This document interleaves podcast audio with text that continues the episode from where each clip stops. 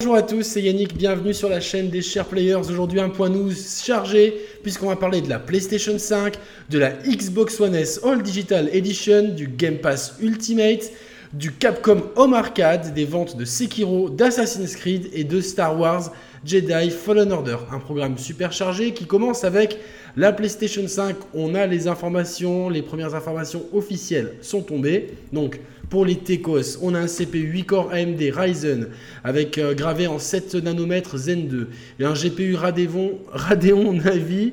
Euh, on a le support de la 8K, du ray tracing, la rétrocompatibilité au moins avec la PS4 le support physique et surtout la présence d'un SSD. Alors tout ça, ça nous amène, euh, je pense, à une sortie pour 2020 à un prix que j'estime être à 499 euros c'est par rapport aux, composants actuels et aux projections qu'on a de ces composants d'ici une année.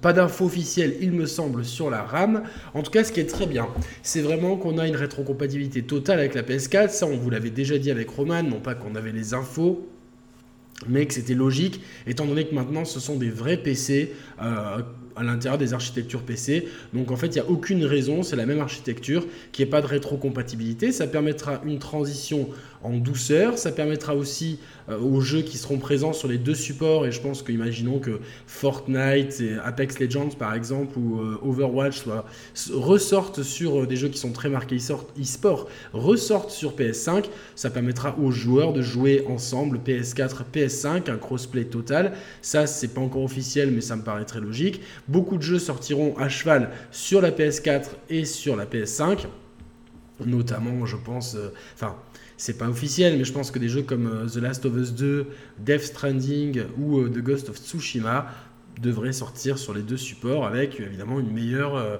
une supérieure version sur la PS5. En tout cas, la rétrocompatibilité, c'est super bien. Des rumeurs ou des basées sur des brevets parlent d'une rétrocompatibilité avec tout l'ensemble du catalogue PlayStation depuis la PS1 jusqu'à la PS4. Pour l'instant, il n'y a que la PS4 de confirmer, mais en tout cas, c'est déjà une super idée. Concernant le SSD, donc euh, c'est pas un disque dur classique, c'est un disque dur euh, euh, solid state, hein, comme on appelle ça.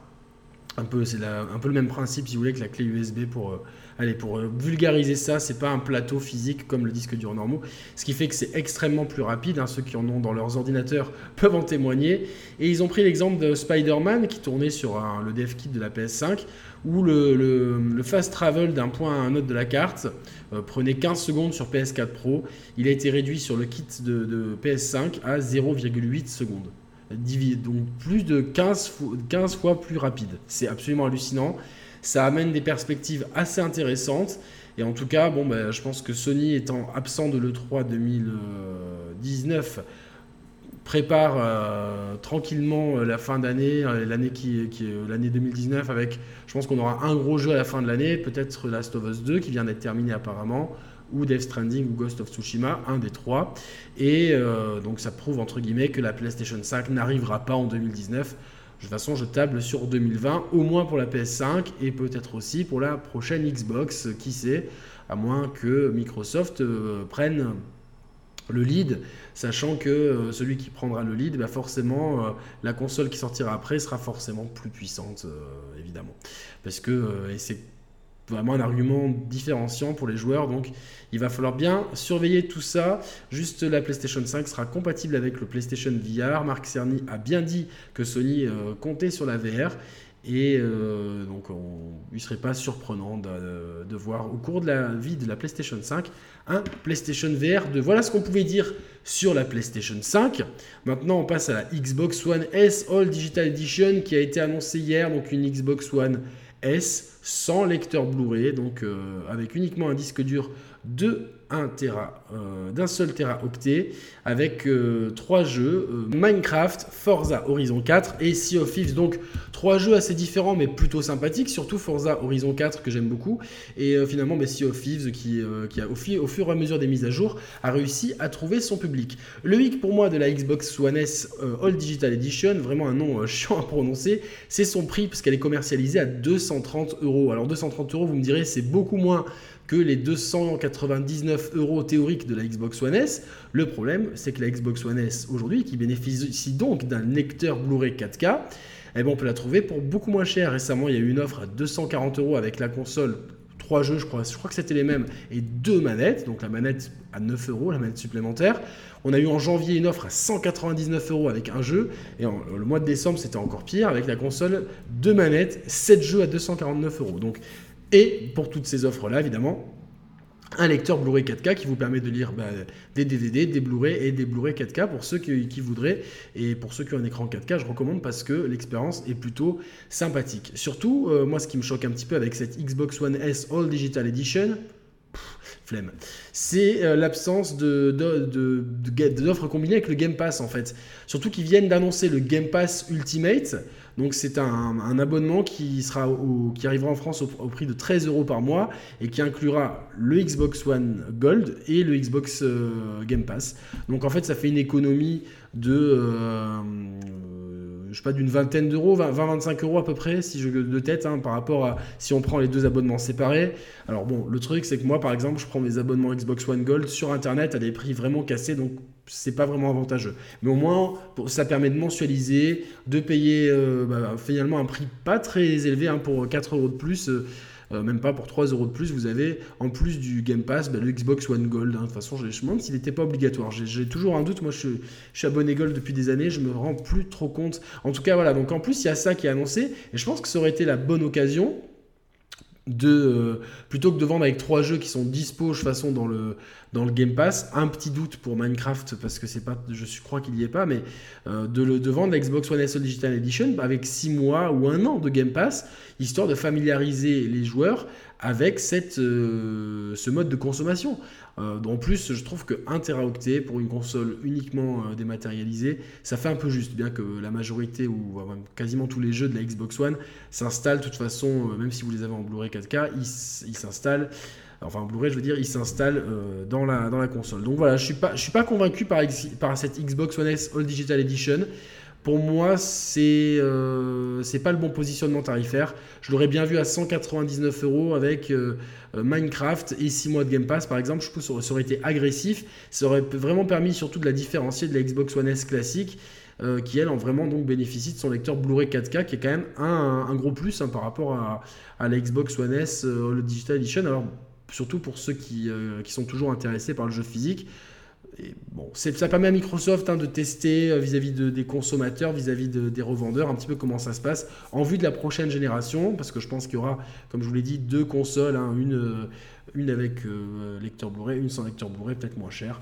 Voilà, en tout cas, bon, bah, c'est voilà, à voir, mais pour l'instant, bon, il y aura sûrement des promotions, et là, ça rendra le truc intéressant. Mais pour l'instant, le positionnement tarifaire, pour moi, ne me convainc pas. La même chose pour le Capcom Home Arcade, un objet absolument disgracieux à mes yeux. Donc en fait, qui est une, euh, finalement, une espèce de comme, comme une mini console un petit peu comme, comme une Super Nintendo mini sauf qu'on va dire que c'est une bande d'arcade mini euh, pour parler euh, pour essayer de, synthétiser ça qui, reprend le logo de Capcom sur lequel il y a euh, deux joysticks, euh, deux, joysticks arcade. Donc euh, bon, après c'est du bon matériel parce que c'est du Sanwa, donc c'est vraiment il y a Semitsu ou Sanwa. Moi je préfère le Sanwa, c'est des fabricants de composants de stick arcade. Donc vous avez ce gros logo avec donc deux pour, que deux joueurs puissent s'affronter ou jouer en coopération sur certains jeux, incrustés dans, dans, la machine, sur lequel ils vont trouver un port USB pour charger l'engin et surtout un port HDMI pour évidemment le brancher à la télé. Euh, le hic, c'est que bah, il a que 16 jeux, alors évidemment, euh, c'est pas mal. Parce qu'on retrouve Street Fighter de prime, Hyper Fighting, Final Fight, Ghouls and Ghosts ou Strider. Et, ou 1944, The Loot Master, ainsi que le premier Darkstalkers, hein, qui, est, vraiment un jeu que, que j'aime beaucoup personnellement. Mais après, voilà, Echo Fighters, Cyberbots, bon, il y a Captain Commando aussi, mais Capcom Sport Club, Armored Warriors, c'est pas des jeux qui ont fait, euh, qui ont marqué l'histoire non plus. Et surtout, pour le prix que ça coûte, c'est 200, bah, c'est le même prix que la Xbox One S All Digital Edition.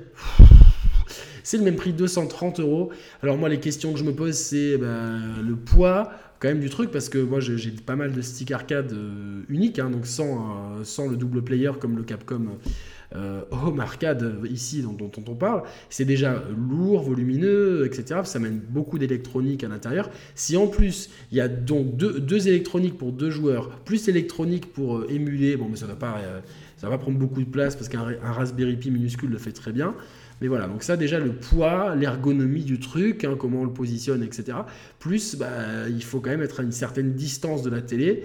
Et euh, j'espère qu'il y aura un câble HDMI suffisamment long pour éviter les rallonges. Donc voilà, donc la liste complète des jeux qui est émulé par euh, Final Burn Alpha, donc c'est un émulateur.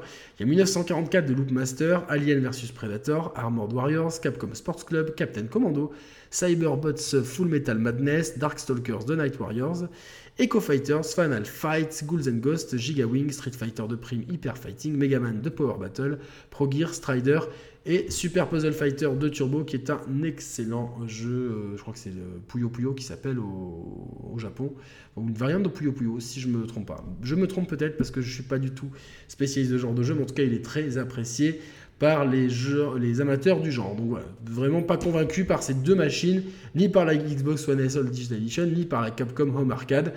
Euh, J'aurais préféré qu'ils annoncent du contenu pour Street Fighter V. Street Fighter V qui sera gratuit pendant un mois, je crois. Euh, je vais vous vérifier ça tout de suite sur internet euh, tant que j'y suis. Street Fighter V gratuit, actualité. Ouais, du 23 avril au 6 mai dans sa version Arcade Edition. Donc avec pas mal de, en plus de, de personnages débloqués, des personnages DLC débloqués. Donc foncez si vous ne connaissez pas Street Fighter V à mon avis, ils ont besoin de relancer le jeu qui s'est pas super bien vendu. Hein. Je pense qu'on arrive péniblement aux 3 millions d'exemplaires. Là où, par exemple, DMC5, Devil May Cry 5 et Sekiro ont fait 2 millions d'exemplaires en deux semaines chacun. Donc c'est plutôt très bien. Alors, Devil May Cry 5, c'est des exemplaires distribués dans le commerce. Sekiro, ça serait des exemplaires vendus. Donc Sekiro ferait mieux. Ça fait écho à notre dernier débat que je vous invite à voir, notre dernière émission sur la chaîne des Share Players sur la difficulté. Un débat que j'ai fait en compagnie de Nimeko, de Sepsol, de la récré du JV et de Merwan de euh, Le Coin des Joueurs. Donc. Euh, euh, des youtubeurs de qualité. Et donc on a parlé de la difficulté avec Sekiro comme fil rouge. Est-ce qu'il faut un mode easy Est-ce qu'il faut baisser la difficulté? Donc tout ça, en tout cas, euh, n'a pas empêché Sekiro de trouver son public et de toucher 2 millions de joueurs. Et c'est plutôt euh, très bien. On va parler d'Assassin's Creed, puisqu'une double actualité sur Assassin's Creed dans le cadre très malheureux de l'incendie qui a touché Notre-Dame à Paris. Assassin's Creed Unity sera offert sur PC via Uplay du 17 avril à 16h au 25 avril à 9h donc Ubisoft, euh, il faut juste créer un compte Uplay et euh, et euh, vous pouvez récupérer gratuitement Assassin's Creed Unity qui n'est pas le meilleur Assassin's Creed loin de là mais en tout cas qui modélise Paris de façon très très intéressante et notamment c'est vrai que la modélisation de Notre-Dame est assez incroyable. Par ailleurs, l'éditeur annonce qu'il s'engage à verser 500 000 euros pour, euh, pour contribuer à l'effort de restauration de Notre-Dame de Paris. Donc euh, voilà, c'est plutôt sympa de la part d'Ubisoft. Les mauvaises langues disent oui, c'est une, opération de com pour, euh, pour créer des comptes Uplay. Euh, non, fermez votre gueule. C'est vraiment sympa d'offrir un jeu, quoi qu'il arrive. C'est un jeu gratuit. Et en plus, l'éditeur n'avait pas à, verser 500 000 euros pour reconstruire la cathédrale Notre-Dame de Paris. Donc voilà, bien joué à eux. C'est plutôt un, joli geste à saluer. À noter que le premier épisode du second DLC, Le sort de l'Atlantide, arrive très bientôt. Alors, j'ai pas la date exacte parce que je l'ai pas noté. J'ai mis euh, dans mes notes, j'ai mis le, sort de l'Atlantide arrive. Je crois que c'est le 23 avril. C'est ça, c'est le 23 avril de tête. Hein. Euh, donc, le 23 avril, vous pourrez jouer à Mortal Kombat 11. Vous pourrez jouer à Street Fighter 5 gratuitement et donc euh, vous pouvez jouer au premier épisode du DLC Le sort de l'Atlantide. Il y aura trois épisodes comme pour la, première lame. En tout cas, le teaser est excessivement stylé. Euh, on, donc on se promènera dans l'Atlantide, donc euh, un bastion de l'ancienne civilisation. Donc ça sera très chatoyant, très futuriste. Voilà, on a vraiment hâte de. Moi, j'ai vraiment hâte. J'attends que peut-être que tous les épisodes sortent pour me faire les, deux DLC, et donc les trois épisodes de la première lame, plus trois épisodes de, du sort de l'Atlantide d'affilée. En tout cas, Assassin's Creed Odyssey, j'avais adoré. Vous pouvez retrouver le test sur la chaîne. Pour moi, c'est peut-être le meilleur Assassin's Creed depuis la trilogie Ezio. Voilà. Dernière petite info et non des moindres, donc euh, c'est Star Wars. Euh, Jedi Fallen Order qui arrive. On a enfin une date dans le cadre de l'événement Star Wars qui a eu le week-end dernier, qui nous a permis de voir euh, de voir les premières images de Star Wars épisode 9, The Rise of Skywalker. Donc on a des premières infos sur Jedi Fallen Order. Donc on incarnera Cal Kestis, hein, donc un Jedi qui a survécu à l'ordre 66. Donc bon, pour, ça va spoiler un petit peu l'épisode 3. Euh, donc euh, l'empereur Palpatine manipule euh, les clones. Hein. il avait fait intégrer un fameux, petit programme qu'il déclenche l'ordre 66. Et donc tous ces, clones se sont retournés contre les Jedi lors de la fameuse guerre des clones, etc. Tous les, les soldats alliés se sont retournés contre les, Jedi et les ont décimés. Et peu de Jedi ont survécu. Obi-Wan Kenobi et Yoda étant les plus euh, célèbres et ceux qu'on pensait être les seuls. Et en fait, non, Cal Kestis donc, euh, est un Jedi qui a survécu à cet endroit-là. Et donc, il est dans un monde ouvert, euh, enfin, dans un monde, je sais pas s'il est ouvert, mais en tout cas, c'est un monde hostile. Il pourra faire confiance à personne. Ça a été vraiment mis en avant. À noter que donc, c'est Respawn Entertainment, Titanfall, Apex Legends, qui, qui développent le jeu.